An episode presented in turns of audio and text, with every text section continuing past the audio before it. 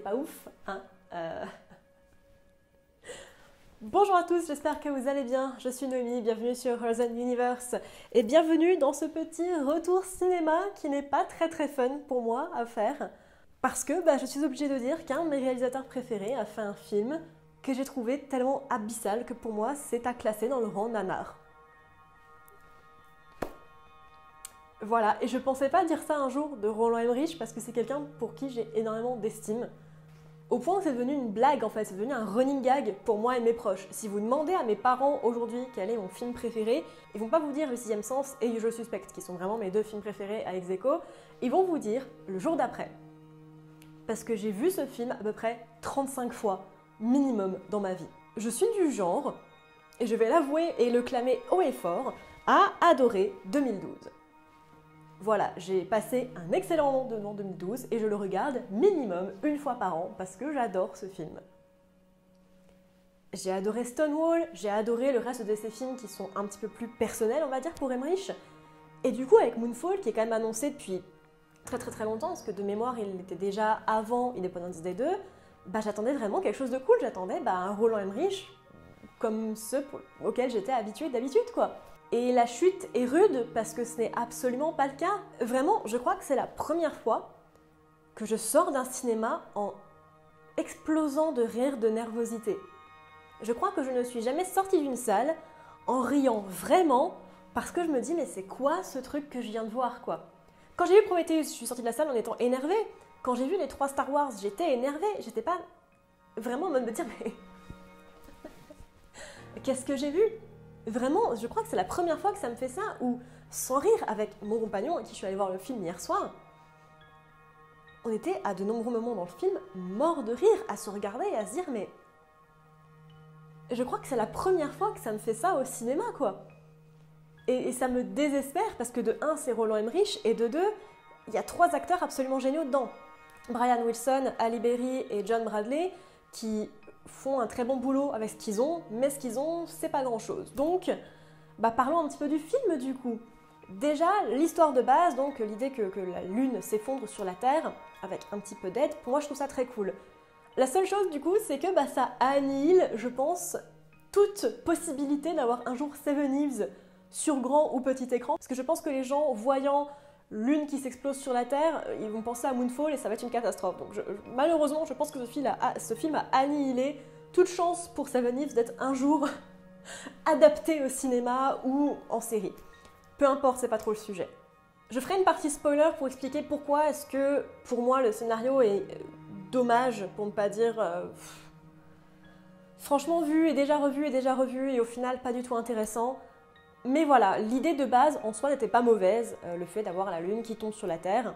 C'est du grand Emmerich. Je veux dire, c'est pas plus con qu'une ère glaciaire ou que les plaques tectoniques qui font la Zumba. Voilà, c'est pas plus con l'un que l'autre. Donc, pourquoi pas, c'est son genre de film, très bien.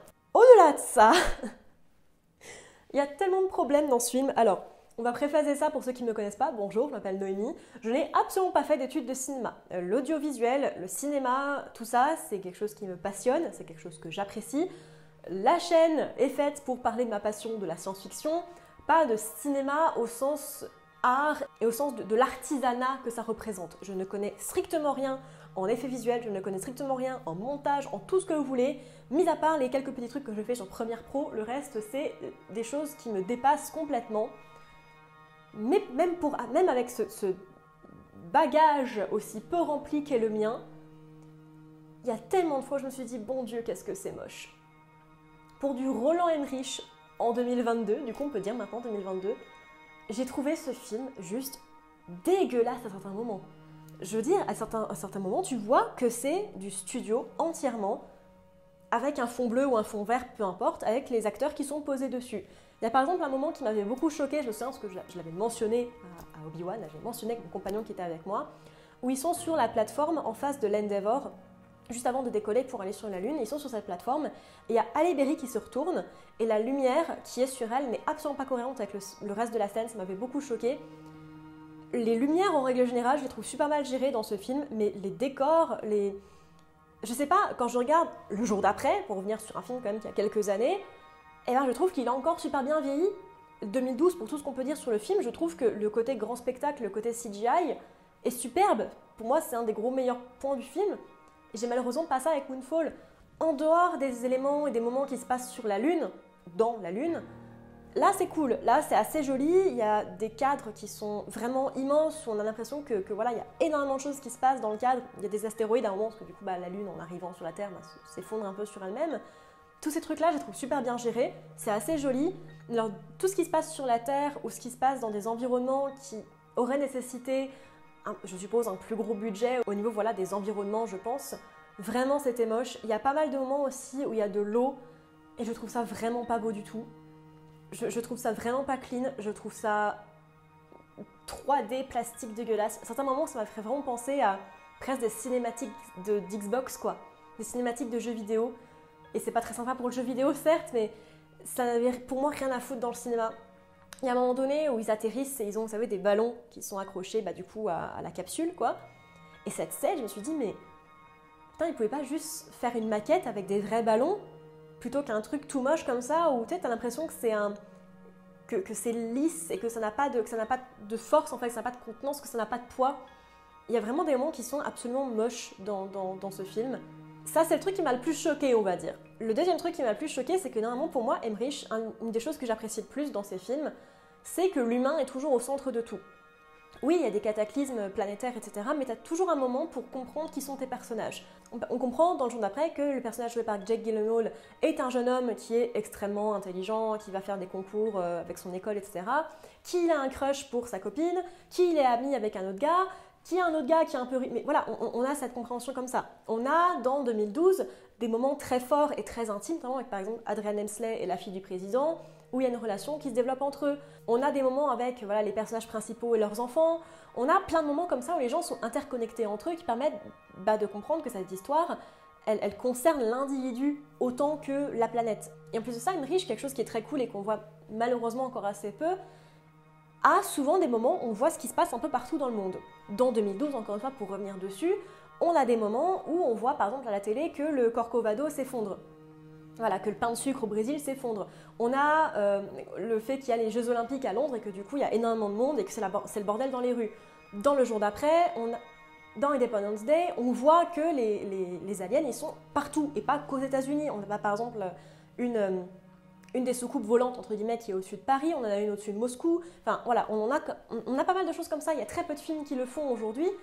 Et enfin, quand je dis aujourd'hui, c'est, on va dire ces 40 dernières années, quoi. Et pour moi, c'était ça qui était intéressant avec Emmerich.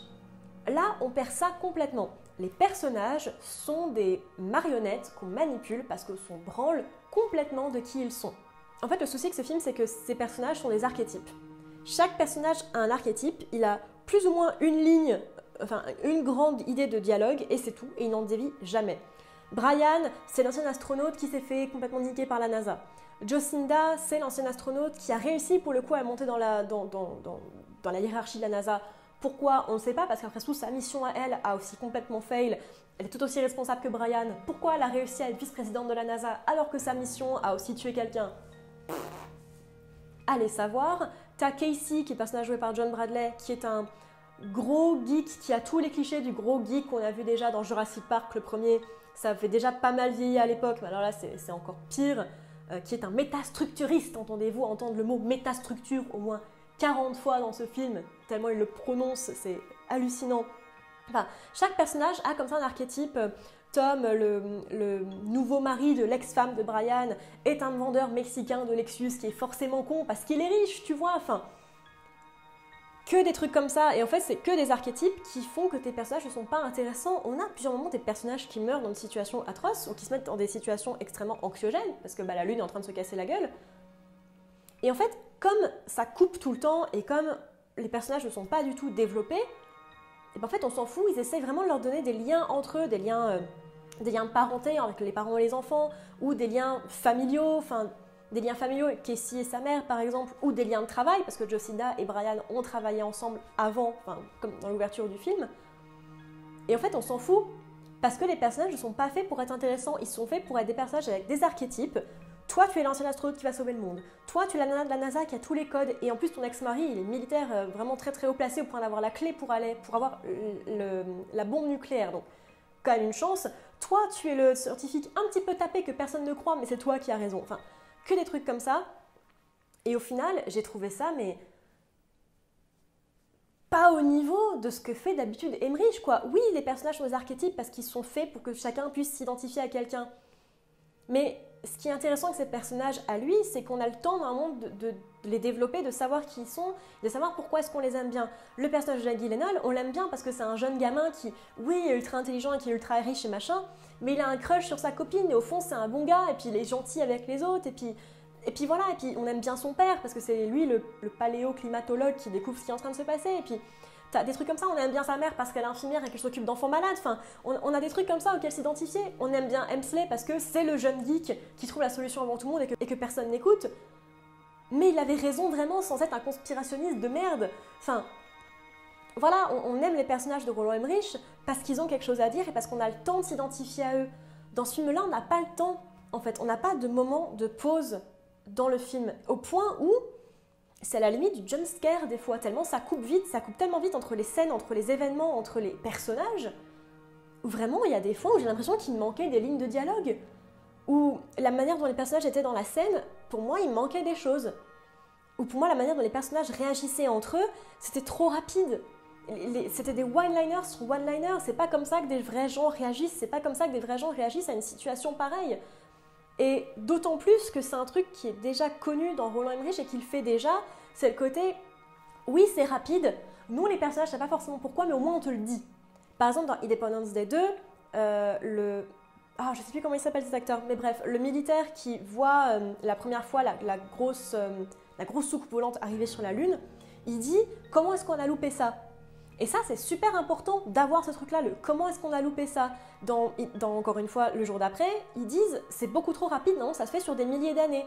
Mais ils le disent, ils le disent ouvertement, et c'est pour ça que le film, que les films, ne peuvent pas être attaqués pour être des films mal faits parce que c'est pas possible, ils le disent eux-mêmes que c'est pas possible. Là, on n'a pas ça. En fait, tout est beaucoup trop rapide, les personnages sont pas du tout cohérents dans leurs actions, et pas humains en fait dans leurs actions. Je veux dire, il y a certains moments où tu te dis, mais oui, Jocinda, abandonne ton enfant avec quelqu'un que tu as sorti de prison parce qu'il prenait de la drogue et qu'il a mal conduit. Donne ton enfant de 8 ans à ce mec pour aller voir ton ex-mari. je veux dire, c'est complètement incohérent, je trouve. Il y a plein de choses comme ça, et je veux dire, bien sûr que ça n'a pas besoin de, la hard mais à un moment donné, il faut être un petit peu cohérent quand même. La gravité, c'est pas comme ça que ça marche, les gars. À un moment donné, il y a un truc où, parce que la Lune est très très proche de la Terre et s'écrase sur son atmosphère, il n'y a plus d'oxygène. Bon, plus d'oxygène. Les oiseaux qui tombent, nos personnages ont des masques à oxygène. Déjà, des masques à oxygène pur, c'est pas très très bon. Hein. L'oxygène, l'oxygène pur, c'est toxique. On ne respire pas que de l'oxygène. Si on ne respirait que de l'oxygène, on serait mort, les gars. bref, je suis pas médecin, je, je suis pas scientifique, euh, voilà, peu importe, mais. Et puis après, la Lune s'en va, parce que du coup, elle fait le tour de la Terre, tu vois, elle fait un tour comme ça, et l'atmosphère revient, l'oxygène revient. Ce qui me fait poser la question avec tout ça de qui c'est qu'on sauve en fait? Parce que 2012, le jour d'après, Independence Day, c'est possible que des gens aient survécu. Tu vois, les, les extraterrestres, ils n'arrivent pas partout en même temps dans Independence Day, ils arrivent dans les grandes villes. Mais du coup, si arrivent à Besançon, par exemple, ils s'en foutent de toi. Tu vois, le, rayon destructeur qu'ils ont, il va pas aussi loin que ça. Donc les gens qui habitent dans les campagnes ou les gens qui habitent un petit peu plus loin, ils, peuvent survivre, ils peuvent s'installer dans des bunkers, ils, peuvent ils peuvent survivre. Le jour d'après, on sait qu'il y a toute une population dans le sud qui survit. Dans 2012, les plaques tectoniques, elles sont pas partout. Du coup, il y a des gens qui survivent. On sait que l'Afrique s'est soulevée et qu'eux ont survécu, par exemple. Les gens peuvent survivre. Moonfall, je ne sais pas qui sauve. Ils n'arrêtent pas de parler de il faut sauver les nouvelles générations. Ok, mais qui c'est que tu sauves là? On n'a aucune vision hors que sur les États-Unis. Contrairement à tous les autres films, on a toujours des points de vue sur d'autres cultures ou d'autres pays ou d'autres petites choses comme ça. Là, on n'a aucune idée de ce qui se passe. On ne sait pas ce qui se passe, on sait, sait pas, et on suppose que c'est pareil qu'aux États-Unis en fait, on suppose que c'est partout pareil. Qui c'est que tu sauves là? Parce qu'il n'y a plus d'atmosphère. Ils se prennent euh, météorite sur météorite sur astéroïde sur astéroïde sur la gueule pendant, pendant super longtemps. Je, vois pas qui c'est que tu sauves en fait. C'est voilà, l'aspect scientifique, entre guillemets, j'attends pas d'un film d'Heinrich que ce soit très scientifique, mais je veux dire, à un moment donné, la, Lune s'effondre sur la Terre, ça on est d'accord. On voit qu'il y a des satellites qui sont pétés, parce que fatalement, tu as les astéroïdes et tu as la Lune qui, qui, tourne autour de la Terre et qui du coup rentre dans l'orbite et du coup bah, elle pète les, elle pète les satellites, elle pète les communications. Ils appellent quand même constamment avec un putain de téléphone militaire. Tu crois qu'il marche comment ton téléphone? Il marche par satellite. Et tu nous as montré qu'il n'y avait plus de satellite. Enfin, je veux dire, c'est le genre de choses que j'ai reproché encore et encore à Prometheus et consorts. Je peux pas laisser passer ça dans un film de Emmerich, quoi. C'est pareil, c'est le même niveau. D'autant plus dans un film qui c'est scientifique, parce qu'on voit des scientifiques de la NASA essayer d'expliquer comment euh, faire monter une putain de navette sans électronique. Ça aussi, passons. Tout un truc d'ailleurs avec euh, le fait de ne pas avoir d'électronique parce que ça attire quelque chose. Mais mec, il a un iPhone pendant je sais pas combien de temps. Alors, ok, il l'éteigne un moment, mais même, ton vaisseau, il y a forcément de l'électronique dedans. Parce qu'on voit qu'ils ont quand même des, des lumières, on voit qu'ils ont quand même des capteurs et tout ça. Même si tu coupes l'ordinateur central, l'ordinateur de bord, c'est quand même de l'électronique. Enfin. Bref, ça c'est pour les plus gros points. Il y a un truc qui nous a beaucoup fait rire, c'est qu'à un moment donné, il y a un gars qui dit Ok Google, éteins la télé. Je suis pratiquement sûre que les gens qui ont vraiment une Alexa ou une OK Google, je sais pas comment ça s'appelle ces trucs-là, euh, vont avoir des problèmes avec cette scène. Ça nous avait beaucoup fait rire, donc peu importe. On va passer très très rapidement à une partie spoiler pour un truc, et je vous retrouve juste après à ce timecode. Pour la partie spoiler, j'aimerais juste qu'on arrête, s'il vous plaît, messieurs, dames et autres, scénaristes et auteurs et autrices et, tous ces trucs-là. Est-ce qu'on pourrait arrêter avec le trope de l'IA malfaisante qui se tourne contre l'humanité, contre ses créateurs C'est chiant. Sérieux, putain, vous avez aucune imagination pour sortir ça encore et encore et encore et encore. Putain, on a compris que les IA, les IA un jour, elles allaient devenir intelligentes. Merci, j'ai vu, Terminator, quoi. J'ai vu Skynet. Je connais. Merci. J'ai vu iRobot. J'ai vu un très mauvais film, mais j'ai vu iRobot. Je... Est-ce qu'on peut arrêter avec ce truc de mon Dieu, les IA, elles deviennent méchantes et puis elles veulent détruire toute vie biologique parce que c'est saoulant. Franchement, j'ai vu ça, je me suis dit et allez, ça pouvait pas être juste intéressant, ça pouvait pas juste être vraiment une méga structure inventée par des aliens ou même les humains d'avant, on s'en fout, sans avoir une IA maligne. Alors oui, le design de l'IA est super intéressant, l'espèce de, swarm là, les seins, c'est super intéressant, c'est super cool. C'est pas très neuf non plus, on a déjà vu ça ailleurs, mais c'est quand même cool, c'est bien fait, c'était joli. C'était un des rares CGI qui valait le coup dans le film. Mais est-ce qu'on est vraiment obligé de remettre le même truc encore et encore et encore C'est bon, on a compris, les IA, c'est pas bien. Eh, merci, voilà. Comme je disais, j'ai vu Terminator, j'ai vu Skynet, ça m'a suffi. Et du coup, deuxième petit truc en lien avec ça, pourquoi est-ce qu'il y avait besoin d'un humain pour sauver euh, la base lunaire? Parce que la base lunaire, clairement, avait des moyens en fait de se défendre elle-même, parce qu'elle recréait la bombe, elle a des lasers. Pourquoi est-ce qu'elle a besoin d'humains? Parce que clairement, elle pouvait juste envoyer la bombe elle-même en fait. Oui, l'IA est attirée par toute forme de biologie, mais le truc pouvait créer une bombe. Je veux dire, c'est une IA qui utilise, c'est une IA gentille pour le coup, qui utilise l'énergie d'une naine blanche pour avoir de l'énergie. Si avec cette énergie elle peut créer une bombe, recréer entièrement une bombe, pourquoi elle pourrait pas se créer un bras mécanique et l'envoyer sur le swarm? Puisque apparemment le faire exploser dans le tunnel n'a pas endommagé la structure. Fin de la partie spoiler. Euh, tout ça pour dire que, honnêtement, je suis super déçue. Je suis super déçue du film. Parce que, mis à part le jeu d'acteur, parce que, je veux dire, c'était un super casting, il y a même Donald fucking Sutherland à un moment donné, pour 30 secondes, pour trois lignes de dialogue qui, honnêtement, étaient nul à chier. Mais il y a Donald Sutherland dans le film, il y a un super casting. Les acteurs sont tous ultra bons. J'aime beaucoup par exemple la maman de, Casey dans le film, qui est une très très bonne actrice que j'aime beaucoup et qui là, qui pop, enfin voilà. Prendre John Bradley, qui était honnêtement le mec qui a plus ou moins sauvé Game of Thrones saison 7, c'est les seules scènes qui sont cool, c'est quand il est dedans. Prendre Patrick Wilson, prendre Halle Berry pour faire ce film. Bref, merci à tous de m'avoir suivi dans cette euh, vidéo, dans ce retour cinéma sur Moonfall de Roland Emmerich. Pas beau, pas une super musique, voilà, les grosses musiques euh, trompettes américaines, moi ça me saoule très très vite. Euh, des sons mal gérés parce qu'à un moment donné, il y, a un son de basse qui m'a défoncé le crâne et qui dure super longtemps et je suis pas prête de l'oublier. Pas très intéressant. Alors qu'à la base c'était une super idée, c'était une idée certes classique, mais je veux dire c'est du Emmerich, euh, j'aurais été contente si ça avait été bien fait. Et c'était pas bien fait. Allez le voir si vous voulez rigoler un bon coup, parce que honnêtement pour moi c'est du nanar à ce niveau-là. Euh, si vous voulez rire nerveusement et vous dire mon Dieu, qu'est-ce que je suis en train de regarder, ça n'a aucun sens, ma foi, pourquoi, ma foi, pourquoi pas. Je pense que j'en ferai un arrêt sur image complet quand il sortira en DVD parce que ça le mérite, honnêtement. Je vous dis à dimanche prochain pour une nouvelle vidéo. Comme d'habitude, n'hésitez pas à me suivre sur Twitter, sur Instagram, sur Goodreads pour mon actualité. Et je vous dis à bientôt dans l'univers.